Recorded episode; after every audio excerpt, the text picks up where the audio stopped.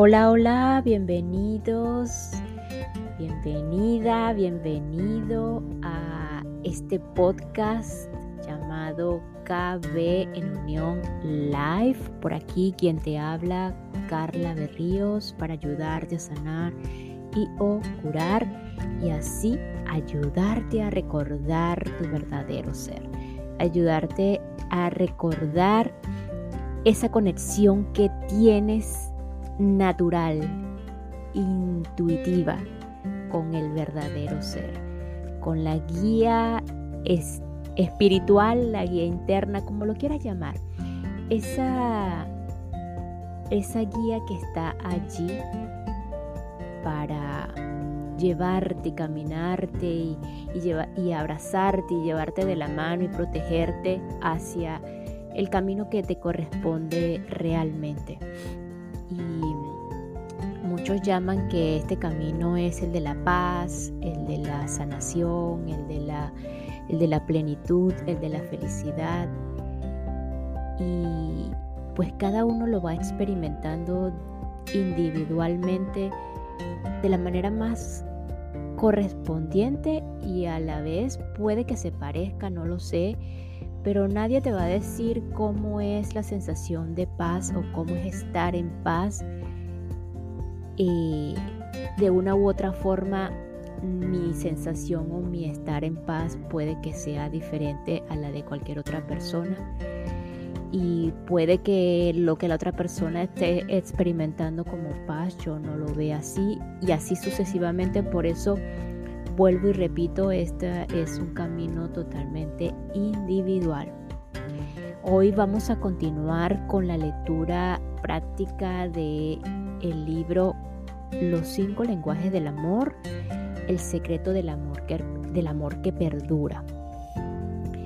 Eh, es una herramienta, al igual que la mayoría de los libros, algunos que me conocen eh, pues y los que no me conocen ya se están dando cuenta de que bueno a esta servidora Carla Berríos le, le encantan los libros eh, es una forma de, su especialismo en, este, en esta experiencia humana pues a través de los libros pues he encontrado eh, diferentes herramientas para ayudarme a mí a conectar con, con esa esencia o ese ser o esa divinidad de las que le hablaba en un inicio.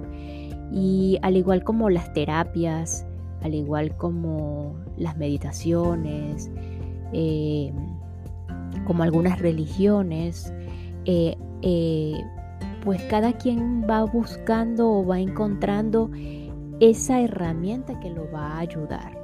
Entonces puede que si tú estás aquí y si has escuchado todos mis episodios, pues probablemente estemos muy similares en cuanto a las herramientas que utilizamos para, para justamente ayudarnos a, todo, a todo este tema. Entonces vamos a continuar con esta herramienta llamada Los cinco lenguajes del amor. Es escrita por un autor norteamericano que bueno, es, eh, ya como estamos en la finalización, pues probablemente si estás nuevo aquí, no sabrás mucho de este tema o quizás sí o quizás no. Eh, él es un consejero matrimonial y pues de acuerdo a su experiencia con, con este rol, con esta especialización, pues ha ayudado a muchísimas parejas, a muchísimos matrimonios y eh, lo englobó en este proyecto llamado Los cinco lenguajes del amor y todo lo que él ha observado principalmente en lo que ha ayudado a ciertas parejas de alguna u otra manera eh, conociendo o encontrando esa manera de comunicar o expresar el amor emocional, el amor romántico. Eh, siempre lo aclaro, para no confundirnos y tener muy claro estos niveles, estos niveles de amor. El, amor emocional, el amor romántico, el amor de telenovela, el amor de pareja, que no solo nos puede ayudar esta manera a conocer nuestro lenguaje, este autoconocimiento personal, no solo nos puede ayudar con la pareja, sino que con cualquier otro tipo de relación interpersonal. Sin embargo, estamos enfocados es en la relación de parejas. Hoy vamos a continuar con el capítulo número 12 que lo llama Ama a quien no merece amor. Sin embargo, en el capítulo anterior quedó una, una frase que hizo como ruido porque sé que a mí me han preguntado muchas veces esto y a lo mejor yo también, a lo mejor no, me lo he preguntado algunas veces, si puede renacer el amor emocional en una relación de parejas, en un matrimonio, puede renacer esa, ese, ese amor, ese amor romántico, ese amor del inicio del enamoramiento. He escuchado muchísimas parejas que han pasado más de dos años, que es lo que en teoría eh, supuestamente dura el enamoramiento, y ya pasaron o sobrepasaron este estado o esta etapa del enamoramiento y aún dicen que continúan enamorados. Puede que sí, puede que no, no lo sé. Sin embargo, hay otros que pasan esa etapa y como que ya ven que no es lo mismo y se preguntan, ¿puede renacer ese amor? ¿Puede renacer el amor emocional en la relación de pareja o en el matrimonio? Y eh, Gary Chapman dice que claro que sí, que la clave, importantísimo, la clave es aprender el lenguaje primario del amor de tu pareja y decidir hablarlo. Es como cuando decidimos eh, aprender otro idioma para comunicarnos porque tenemos un trabajo en donde, en donde no en donde no hablan el mismo idioma que yo o me voy a mudar a un país en donde no hablan el mismo idioma que yo y pues tengo que tomar la decisión de que si quiero vivir allí, de que si quiero permanecer allí, pues necesito hablar ese otro idioma. Asimismo pasa en la relación de parejas. Necesito hablar el idioma de mi pareja y tengo que decidirlo porque el amor es una decisión. Si yo quiero permanecer en el amor, en este caso el amor emocional, el amor, el amor romántico, eh, pues tengo que decidir hablar ese lenguaje primario del amor. Entonces, pues, ama a quien no merece amor, es el capítulo número 12. Era un hermoso sábado de septiembre. Mi esposa y yo paseábamos por los jardines Renoilda, disfrutando de la flora algunas de las cuales se importaron de diferentes partes del mundo. En un inicio, los jardines los cultivó R.J. Reynolds, el magnate del tabaco, como parte de su hacienda. Ahora pertenecen al campus de la Universidad de Wake Forest y acabamos de pasar por el Jardín de las Rosas cuando me percaté de Ana una mujer que comencé a aconsejar dos semanas antes, aproximándose a nosotros. Caminaba con la mirada baja hacia el sendero de adoquines y parecía estar en meditaciones profundas. Cuando la saludé, se sorprendió, pero levantó la vista y sonrió. Se la presenté a Caroline e intercambiamos cumplidos. Entonces, sin ningún preámbulo, me hizo una de las preguntas más profundas que escuchará jamás. Doctor Chapman, ¿es posible amar a alguien que se odia? Sabía que la pregunta nacía de una herida profunda y merecía una cuidadosa respuesta. También sabía que la vería la semana siguiente para otra cita de consejería. Así que le dije, Ana, esa es una de las preguntas que más invitan a la reflexión de las que haya escuchado jamás. ¿Por qué no hablamos sobre, la, sobre esto la próxima semana? Aceptó y Caroline y yo continuamos nuestro paseo. Sin embargo, la pregunta de Ana no desapareció. Más tarde, mientras nos dirigíamos al hogar, Caroline y yo la analizamos.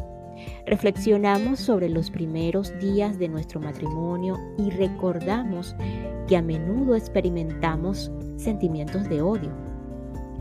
Nuestras palabras condenatorias, mutuas, nos causaron dolor y pisándoles los talones al dolor, el enojo, el enojo que se almacenó dentro se convirtió en odio.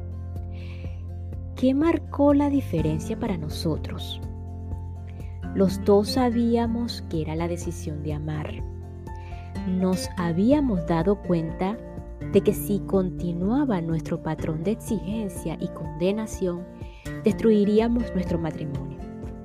Por fortuna, durante un periodo de un año habíamos aprendido cómo discutir nuestras diferencias sin condenarnos el uno al otro, cómo tomar decisiones sin destruir nuestra unidad, cómo hacer sugerencias constructivas sin ser exigentes y al final cómo hablar el lenguaje primario de amor del otro. Nuestra decisión de amarnos se tomó en medio de sentimientos negativos mutuos. Cuando comenzamos a hablar el lenguaje primario de amor del otro, cesaron los sentimientos de ira y de odio. Nuestra situación, sin embargo, era diferente a la de Ana. Caroline y yo estuvimos dispuestos al aprendizaje y a la madurez. Sabía que ese no era el caso con el esposo de Ana. Me dijo la semana anterior que le había suplicado que fuera a consejería. Le había rogado que, le, que leyera un libro o escuchara una conferencia sobre el matrimonio, pero había rechazado todos sus esfuerzos para madurar. Según ella, su actitud era, yo no tengo ningún problema. Tú eres la única con problemas. En su parecer tenía razón. Ella estaba equivocada, tan simple como eso.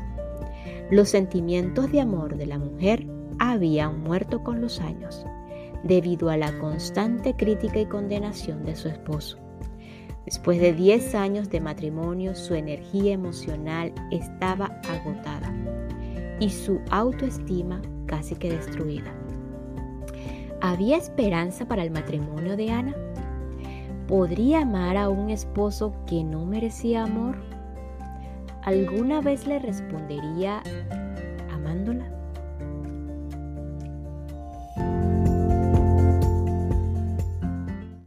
Y esta pequeña pausa es para enviar un saludo y agradecimiento a todos los que me escuchan y se encuentran en Portugal, Australia, Paraguay, Islandia y Nueva Zelanda.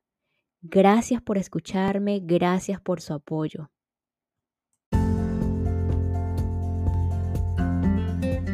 El mayor desafío del amor. Sabía que Ana era una persona muy religiosa y que asistía a la iglesia con regularidad.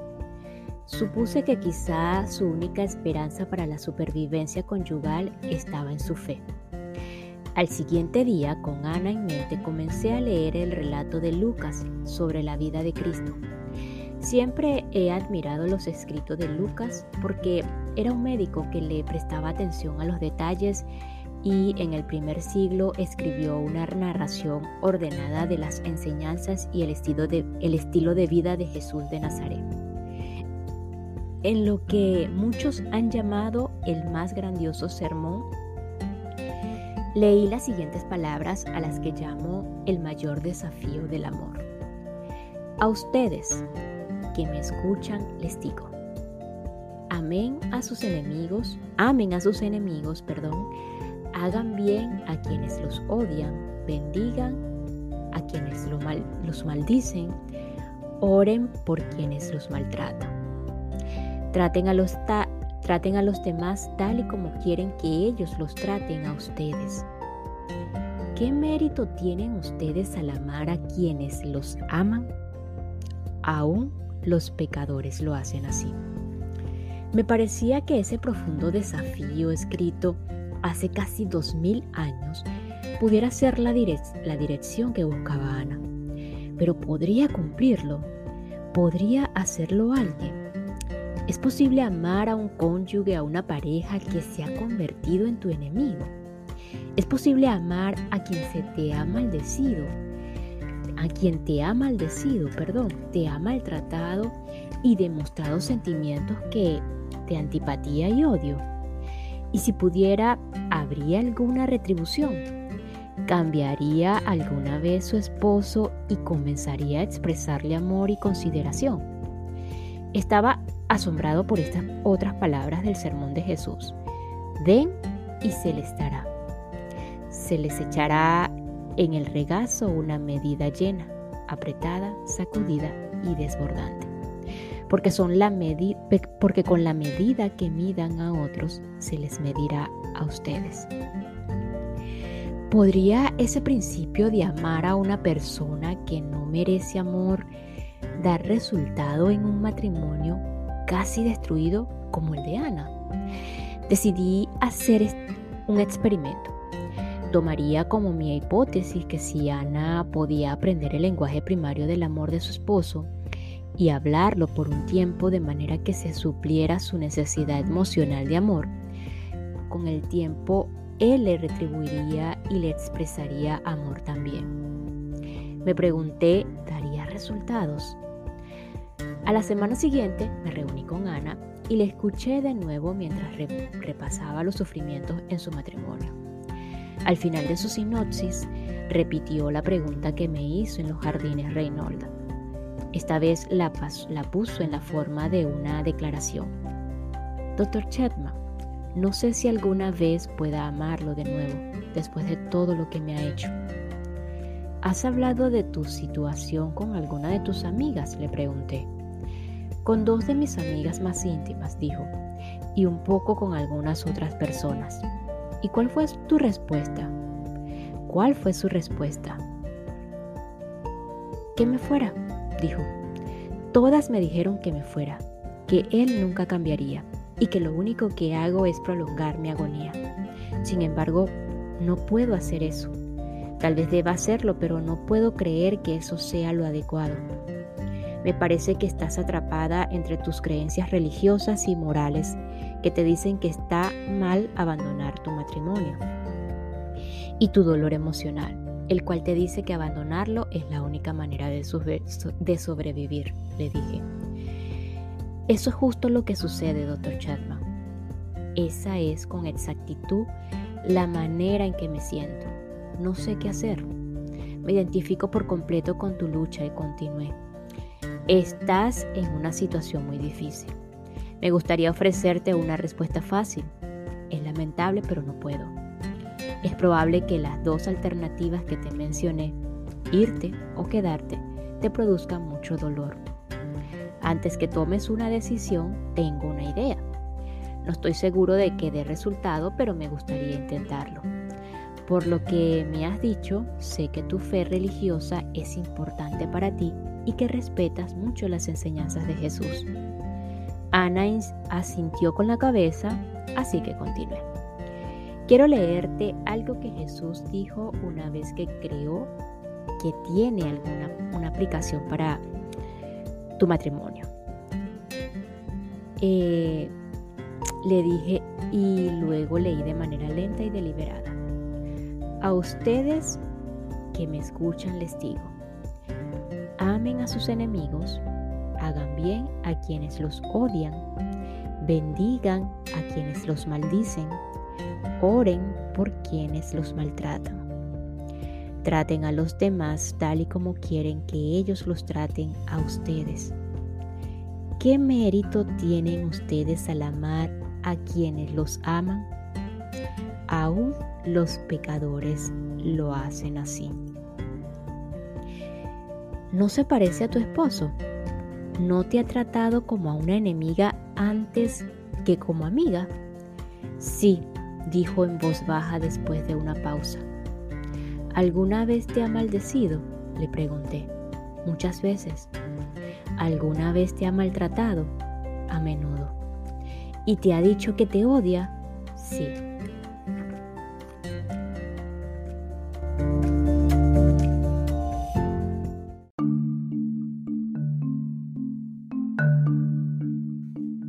Y terminamos este episodio con una frase algo relevante de este capítulo, ama a quien no merece amor.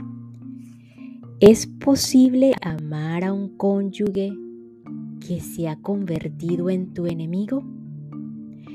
¿Es posible amar a un cónyuge, a una pareja que se ha convertido en tu enemigo? Nos escuchamos en el próximo episodio. Gracias, gracias, gracias.